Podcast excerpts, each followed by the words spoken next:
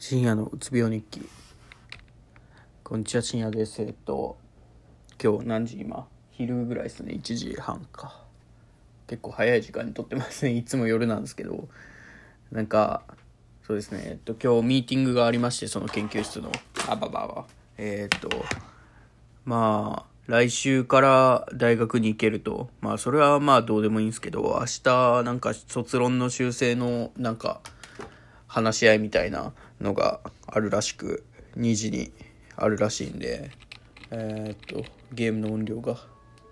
あれ？消えまあいいか。えー、っとああるんでそれまでは正直やることないんで 今日までなんですよね暇な時間が。ってなるとちょっとなんか憂鬱になってきたなと思って あ明日からやらないけんのかとか思ったり。てか今日起きた時も普通になんか別に何もなくてもしんどかったというかなんかやる気が起きないし。でそのミーティング終わってからって大体11時に起きたんで今日。